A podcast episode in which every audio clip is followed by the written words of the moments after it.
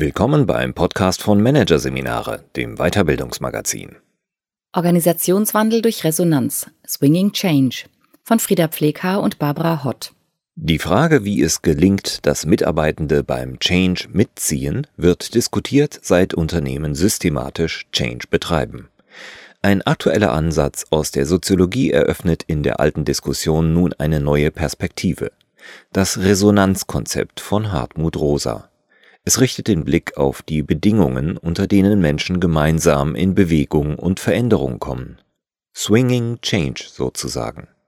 Der Change-Prozess läuft seit zwei Jahren. Die neuen Strukturen sind eingeführt. Und doch ist überall spürbar, die Mitarbeitenden machen bestenfalls mechanisch mit, stehen den Veränderungen desinteressiert oder sogar abweisend gegenüber. Die erhofften neuen Verhaltensweisen wie höhere Eigenverantwortung oder mehr Eigeninitiative, die mit den neuen Strukturen Einzug halten sollten, bleiben weitgehend aus. Die wenig hilfreiche Schuldfrage wird gestellt.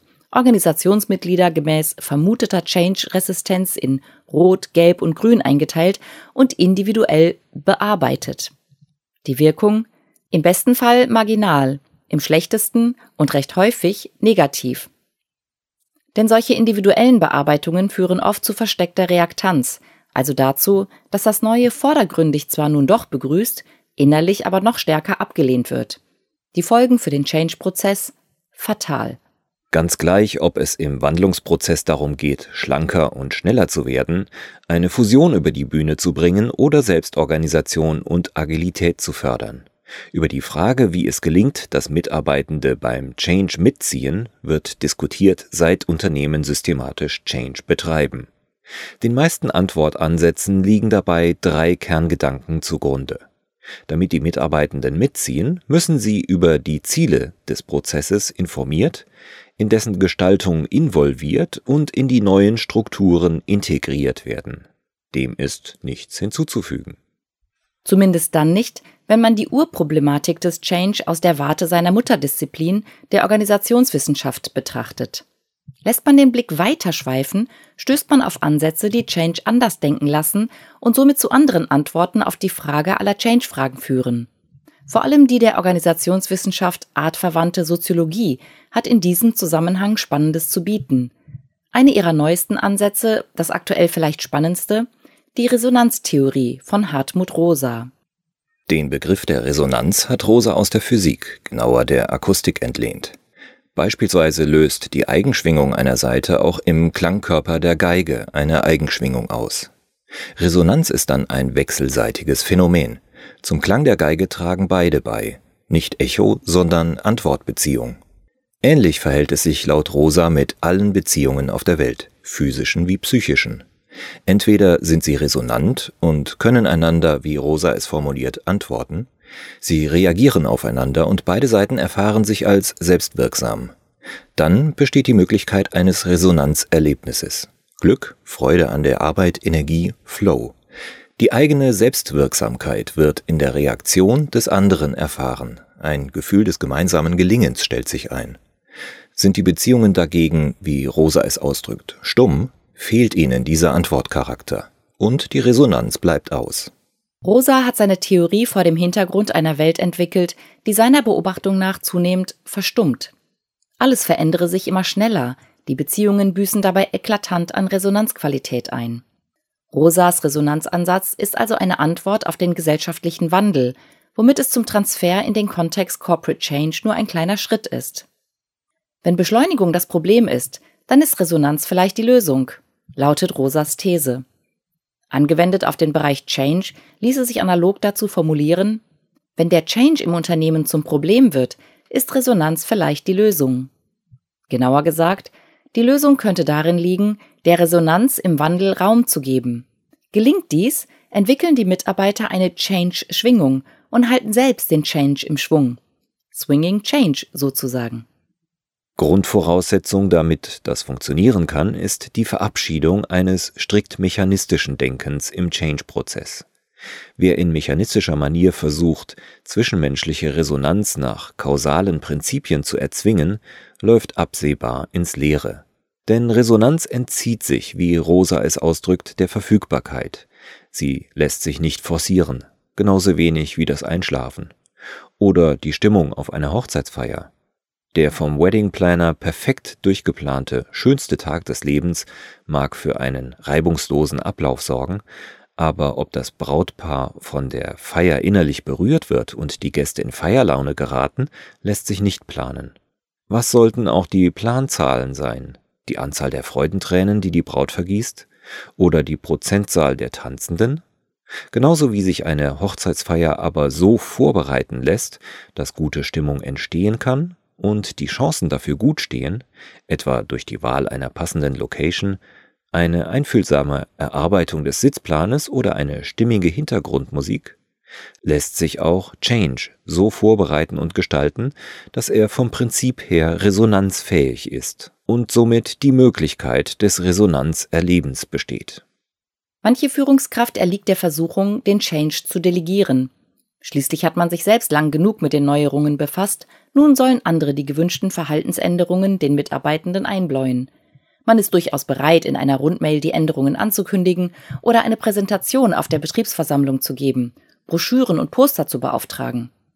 Darüber hinausgehendes Engagement bleibt danach jedoch oft genug aus und die Beziehung zwischen Führungsebene und Mitarbeitern verstummt. Dies wirkt sich negativ auf den Veränderungsprozess aus. Schlimmer noch, Veränderungsprozesse, in denen die Führungskräfte nicht bereit sind, mit ihren Mitarbeitern in Resonanz zu treten, sprich im offenen Austausch tatsächliche Antwortbeziehungen einzugehen, sind zum Scheitern verurteilt. Denn es gibt keine unbewegten Beweger, Wer von etwas nicht bewegt ist, kann auch andere nicht in Schwingung bringen. Wer nicht offen ist, sich bewegen zu lassen, kann nicht in Resonanz treten. Das stellt gerade im Change besondere Anforderungen an die Führungskräfte. Attribute wie Empathie, emotionale Intelligenz und Kompetenz sind gefragt und vor allem Interesse an anderen Menschen. Das heißt im Umkehrschluss jedoch nicht, dass jede Veränderungsmaßnahme bewegte Beweger braucht, denn nicht jede Veränderung benötigt Resonanz. Es gibt auch weniger komplexe Change-Projekte, bei denen der Anspruch, in Resonanz zu gehen, fehl am Platz wäre und entsprechende Versuche eher paradox wirken würden. Wenn sich beispielsweise der Prozess für Zeiterfassung oder Urlaubsanträge ändert, reicht es, wenn ich informiere, wie der neue Prozess funktioniert und warum er geändert wurde. Sobald Veränderungen jedoch tiefer gehen und davon auszugehen ist, dass sie emotionale Wellen im Unternehmen schlagen werden, sollten die Bedingungen der Resonanz Teil der Überlegung sein. Handelt es sich also um eine Veränderung, die die Mitarbeitenden über rein strukturelle Neuerungen bewegt oder bewegen soll, erweist sich der Resonanzansatz als sinnvoll. Dabei ist erste Aufgabe des Change Managers, mit Hilfe aller am Prozess Beteiligten beziehungsweise aus Machbarkeitsgründen einer repräsentativen Auswahl zu ermitteln, was in einer Organisation überhaupt resonanzfähig wäre. Das hat spezifisch mit der jeweiligen Kultur zu tun. Ziel ist es, eine stimmige Antwortbeziehung zwischen den Akteuren zu fördern und zu manifestieren, um damit nachhaltigen Veränderungen den Boden zu bereiten. Entscheidend für das Gelingen ist, dass die Maßnahmen zur Unternehmenskultur und zu den Akteuren passen. Ein Beispiel. Wird eine Organisation klassisch formal und eher zugeknöpft geführt, werden kumpelhafte, hemdsärmelige Maßnahmen der Geschäftsführung bei der Belegschaft wahrscheinlich eher Verlegenheit, denn Resonanz erzeugen. In diesem Fall wäre die Geschäftsführerin besser beraten, wie üblich aufzutreten, aber statt abstrakter Zahlen und generischer Zielsetzungen ihr Herz sprechen zu lassen. Sprich, auch persönliche Beweggründe für eine Entscheidung zu äußern, eigene anfängliche Zweifel nachzuzeichnen und dabei narrativ auf Erfahrungen mit konkreten Personen oder Teams einzugehen. Das gemeinsame Erinnern geteilter Geschichten kann zu einem Resonanzerleben führen, wenn dabei die menschliche Seite des Erzählers stimmig erfahrbar wird. Fake hat keine resonanzfördernde Wirkung. Dafür braucht es jedoch Mut und die Bereitschaft, auch ein Risiko einzugehen. Denn niemand kann garantieren, dass die Mitarbeitenden auf das Beziehungsangebot eingehen. Wer das garantieren möchte, landet bei den Zwangsveranstaltungen totalitärer Regime. Und die Geschichte zeigt, dass die Resonanzen in diesen Systemen nie von Dauer sind. Gute Beratung wird darauf achten, dass die Geschäftsführung ihrem eigenen Stil und Wesen treu bleibt, denn das ist die Voraussetzung für stimmige Beziehungen. So kann eine Resonanzerfahrung der Boden bereitet werden, die bei den Mitarbeitenden womöglich Energien für den eingeschlagenen Weg freisetzen. Die emotionale Relevanz von Change-Vorhaben einzuschätzen, ist allerdings nicht immer einfach. Manchmal erregen vermeintlich harmlose Change-Vorhaben extrem die Gemüter der Beschäftigten, etwa weil bestimmte inoffizielle Regeln oder liebgewonnene Gewohnheiten verletzt werden. Daher ist es in den meisten Fällen sinnvoll, die emotionale Relevanz von Maßnahmen für die Mitarbeitenden zu testen. Eine gute Möglichkeit dazu bietet der Ansatz sogenannter Fokusgruppen. In der Sozialwissenschaft wird diese Form der moderierten Gruppendiskussion vor allem dazu genutzt, um ein Thema auszuloten und dessen spannendsten Aspekte herauszuarbeiten, bevor eine Studie zu dessen genauerer Untersuchung entworfen wird. Die Zusammensetzung der Fokusgruppe sollte die Gesamtheit der Untersuchungsteilnehmer möglichst repräsentativ abbilden. Für die Arbeit mit Fokusgruppen im Change oder genauer gesagt vor dem Change gilt entsprechend, alle von den Veränderungen betroffenen Mitarbeitergruppen sollten repräsentiert sein. Bereits die Reaktion auf die Einladung zur Fokusgruppe liefert Hinweise, wie virulent ein Thema ist. Lässt sich zu einem bestimmten Change-Thema beim besten Willen niemand finden, der an einer Fokusgruppe teilnehmen möchte, ist dies wahrscheinlich ein Zeichen dafür, dass es sich um ein unkritisches Thema handelt, das die Resonanzbeziehungen nicht wesentlich tangiert. Aber Vorsicht, es könnte auch ein Zeichen dafür sein, dass die Beziehung zwischen Unternehmensführung und Belegschaft verstummt ist. Spätestens hier wäre die Unternehmenskultur intensiv zu analysieren. Orientierung wo im resonanzorientierten Change sinnvollerweise angesetzt werden sollte, lässt sich aus Rosas Modell der Resonanzachsen ableiten. An jeder der von Rosa entwickelten drei Achsen können im Change Resonanzen entstehen, aber auch verloren gehen. Resonanzverlust führt laut Rosa immer zu einem Gefühl der Leere, wodurch, übertragen auf Change-Projekte in Unternehmenskontexten, die Mitarbeitenden an Elan und Energie verlieren und somit auch der gesamte Prozess seinen Schwung einbüßt. In diesem Fall ist es wichtig, an den entsprechenden Achsen Räume für Resonanz zu öffnen. Klingt abstrakt, lässt sich anhand des Achsenmodells jedoch recht einfach skizzieren. Die erste Achse ist die horizontale. Sie beschreibt die Mensch-zu-Mensch-Beziehung. An dieser Achse kann Resonanz verloren gehen, wenn Prozessveränderungen dazu führen, dass die einen nicht mehr wirklich verstehen, warum die anderen in bestimmter Art und Weise handeln und arbeiten. Der Resonanz den Raum öffnen lässt sich hier etwa durch die Einladung zum Perspektivenwechsel, bei dem die Teammitglieder gedanklich in die Schuhe ihrer Kollegen schlüpfen. Oder auch ganz praktisch, indem sie mit ihnen einen oder mehrere Tage den Job tauschen. Auf der zweiten Achse, die im Modell diagonal genannt wird und die Mensch-Ding-Beziehung beschreibt, verflüchtigt sich Resonanz beispielsweise, wenn durch strukturelle Veränderungen die Mitarbeitenden das Ergebnis ihres eigenen Tuns nicht mehr sehen. Die Beziehung zwischen ihnen und ihren Aufgaben verstummt. In diesem Fall fördert das Aufzeigen und am besten Erleben lassen des eigenen Beitrags zum großen Ganzen die Chance, Resonanz wieder entstehen zu lassen. Die Beziehung des Menschen zu seiner Umwelt wird über die dritte, die vertikale Achse abgebildet. Bei Rosa spielen hier besondere Resonanzerfahrungen durch Natur- oder Kunsterlebnisse eine Rolle, die über das schöne Erlebnis hinaus dazu führen können, das eigene Leben neu zu betrachten oder gar zu verändern. Im Kontext der Unternehmenswelt kommt die dritte Ebene beispielsweise im Erleben des Arbeitsumfeldes zum Tragen. Ein lichtdurchflutetes Büro, in dem gut gestaltete Räume mit Kunst und Pflanzen das Herz höher schlagen lassen, kann Resonanzerfahrungen auslösen. Umgekehrt mag es zum Resonanzverlust kommen, wenn sich liebgewonnene Arbeitsräume verändern. Das mag ein Grund dafür sein, warum ein Umzug ins Großraumbüro oftmals Widerstand auslöst, auch wenn tatsächliche Störungen wie ein zu hoher Geräuschpegel durch entsprechende Schalldämmung und Schutzwände längst behoben sind. Auffällig in diesem Zusammenhang auch die fast schon klischeehafte Ausstattung der agilen Start-up-Unternehmen mit Tischkicker, Sofaecke und Obstkorb auf grobschlächtigem Küchenholztisch. Ein Resonanzangebot an die Mitarbeitenden. Entscheidend bleibt, Resonanz lässt sich nicht forcieren. Paradoxerweise erreicht Resonanz nur, wer eine weitgehend ergebnisoffene, absichtlich absichtslose Haltung einnimmt, ganz im Sinne des Zen-Ratschlags treffe ohne zu zielen. Das bedeutet, Resonanzen Räume zu eröffnen, nicht aber Resonanzen erzeugen zu wollen, weder bei einzelnen Maßnahmen noch im gesamten Prozess. Das könnte heißen, dass Change Manager zu Beginn keinen fertigen Stufenplan mit festen Meilensteinen vorlegen, sondern die Eigenorganisation des jeweils vom Change betroffenen Teams fördern. Das Team selbst legt die Ziele für den nächsten Schritt fest.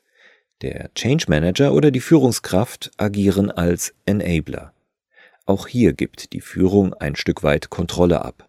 Das Ergebnis verspricht jedoch nachhaltigere Veränderungen, weil sie eine Änderung auf der Beziehungsebene impliziert. So wie man Kairos, den griechischen Gott des glücklichen Moments, mit der Elvis-Tolle am sprichwörtlichen Schopf packen muss, bevor er vorbeihuscht, geht es im resonanzorientierten Change darum, den richtigen Moment zu erkennen und zu packen. Denn der Hinterkopf des Gottes ist kahl und die Chance schnell vertan. Für die Umsetzung der gewählten Change-Maßnahmen heißt das, nicht stur am Plan festzuhalten, sondern aufmerksam für Entwicklungen, Emotionen und vor allem Beziehungen zu sein. In geplanten Events wie etwa Townhalls, Fishbows oder Workshops werden Ergebnisse nicht schon vorher festgelegt, sondern Freiraum für unerwartete Themen und Entwicklungen eingeplant. Dazu brauchen Moderatoren das uneingeschränkte Vertrauen ihrer Auftraggeber. Kurz, auch das Verhältnis Geschäftsführung zum Change Manager sollte von Resonanz geprägt und non-direktiv sein. Wie also sieht die Rolle des Change-Beraters im resonanzfokussierten Change aus? Er muss und darf nicht von vornherein wissen, was in welcher Change-Situation geboten ist. Als neugieriger Prozessbegleiter arbeitet er mit der Expertise aller Beteiligten, Belegschaft und Geschäftsführung. Sie kennen ihr Unternehmen und verkörpern seine Kultur. Der Austausch mit ihnen hilft, die Resonanzachsen aufzuspüren und zu sehen, inwieweit sie unter Spannung stehen, beschädigt oder gefährdet sind. Ein systemischer Ansatz, der aktivierende und irritierende Fragen stellt und den Beteiligten hilft, unterschiedliche Perspektiven einzunehmen, ist dabei hilfreich. Die Erkenntnisse aus diesem Vorgehen und vor allem auch das Vorgehen selbst sind geeignet, die Beteiligten erfahren zu lassen, was in ihrer Organisation zu wirksamen Veränderungen im Resonanzmodus führen kann und nicht nur White Noise verursacht.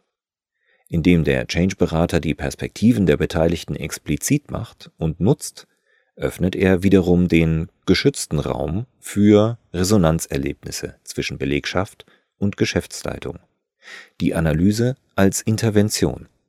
Bleibt schließlich die Frage nach der Erfolgsmessung. Wie misst man Resonanz?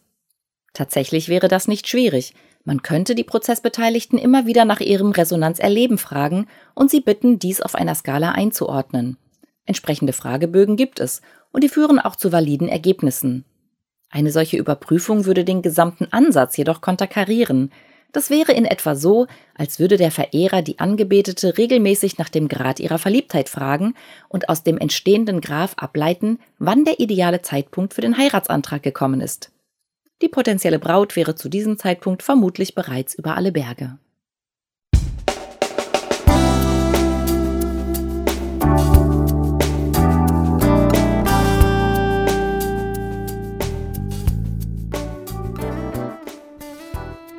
Sie hörten den Artikel Organisationswandel durch Resonanz Swinging Change von Frieda Pfleghaar und Barbara Hott aus der Ausgabe Februar 2020 von Managerseminare, produziert von Voiceletter.